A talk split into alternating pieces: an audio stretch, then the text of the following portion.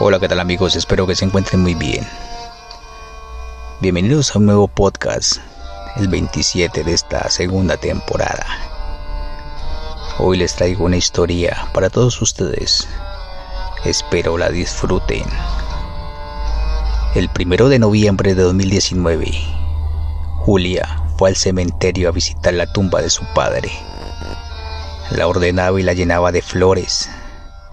Siempre iba el día primero, porque ya no le gustaba que hubiera tanta gente.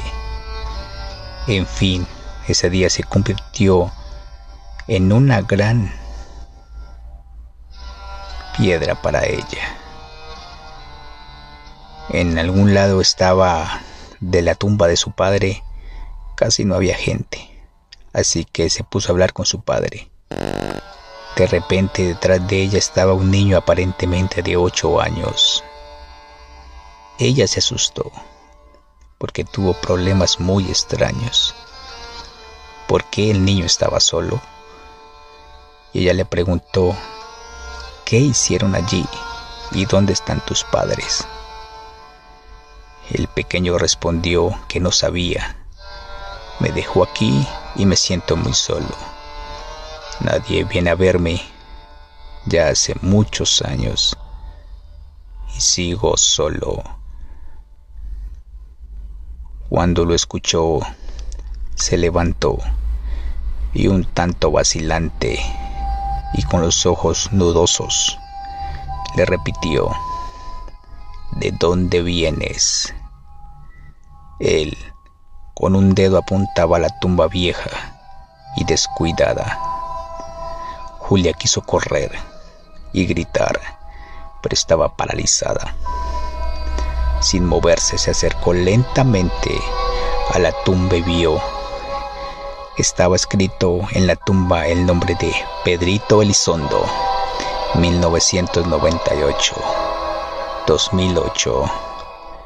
El niño le dijo, yo me llamo Pedrito, ¿y tú? Ella no le respondió.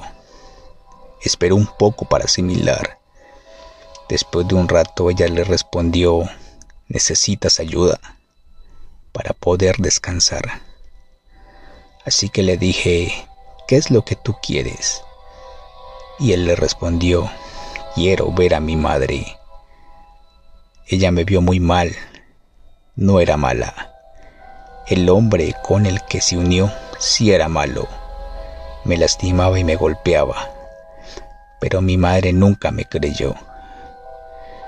Cuando le dijeron que no creía en mí, ella trabajaba todo el tiempo. Siempre me dejaba solo con él. Cuando llegaba a la casa y yo tenía lastimado, él siempre mentía. Le decía que me había caído jugando o que el balón a la bicicleta me habían golpeado. Y ella creía en él. Yo lloraba mucho. Desde los cinco años comenzó. Tanto que a los ocho, y no a los golpes, las cosas que me hicieron, un día tomé un veneno que mi mamá guardaba para los insectos que había en la casa y como nadie había, solo oscuridad y nunca más pude abrazar a mi mamá. Pobre niño, exclamó Julia. ¿Y tu mamá dónde está? Perito le dijo dónde vivían y con detalle qué había cerca de su casa. No sé si aún vive allí, pero me gustaría verla de nuevo. ¿Me puedes por favor ayudar a buscarla? dijo Pedrito. Allí que Julia respondió al pedido del niño. No prometo nada, pero lo intentaré. El niño sonrió y desapareció. Ella arregló un poco la tumba de ese niño y puso algunas flores de las cuales le había llevado a su padre y salió de allí en su coche. No paraba de pensar en lo del niño. Pobre criatura, ¿cómo hizo para hacer eso? se preguntaba. Cuando le vino a la mente la sonrisa de ese niño y quiso intentar buscar la dirección, Su dirección dio con una casa vieja y abandonada, pero estaba ahí. Julia, dentro de su coche, llegó a la puerta de la vieja casa y golpeó. Entonces abrió una señora muy descuidada y le dijo, lo siento. ¿Conoces a Pedrito Elizondo? La mujer a escuchar ese nombre se soltó en llanto y le dijo a Julia, sí, era mi hijo. Hoy cumpliría diez años. Falleció a los ocho. Pero tú cómo lo supiste? Que aquí vivía. Le dijo, ¿podemos sentarnos para hablar en este momento? En el momento escuchó unos gritos de un hombre borracho que insultaba, hablaba en golpear a la madre de Pedrito. Entonces Julia le dijo a la señora, ¿cómo no puedo defender a su hijo? Venga conmigo. Necesito mostrarle algo y la llevó al panteón y se detuvo cerca a un parque y ahí se sentó a hablar. Julia le contó lo que pasó ese día en el panteón. Para la señora no lo creía. Julia le informó todo lo que ese hombre le hizo a su hijo. Y cuando llegó a su casa y el niño estaba golpeado y la señora no creía en el niño, entonces la mujer se soltó en llanto. Julia le pidió que por favor visitara la tumba de su hijo y que por qué no lo había hecho en tanto tiempo. El hombre no me dejaba salir ni trabajar. Me tenía presa, me golpeaba, hasta ahora que tú llegaste. Después de que mi hijo murió, él se puso más agresivo conmigo. Me lastimaba, me usaba, me golpeaba, cuando comprendí que mi hijo había fallecido de verdad. Pero ya era demasiado tarde. Él está muerto por mi culpa, por no creer en él. Señora, le dije a Julia, su esposo está, su hijo está triste.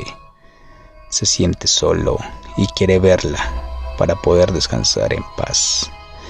Vamos, estamos cerca del panteón. La señora dijo, necesito pedir perdón a mi hijo. Llegaron al panteón juntas, se acercaron a la tumba de Pedrito y ella comenzó a llorar y a pedir perdón a gritos para su hijo. Ella le dijo, perdóname por no haber creído en ti, hijito mío. Amado, perdóname. He metido un monstruo en nuestra casa. Julia vio tan arrepentida a la señora que la dejó sola y salió a comprar algunas flores para que ella arreglara la tumba del pequeño.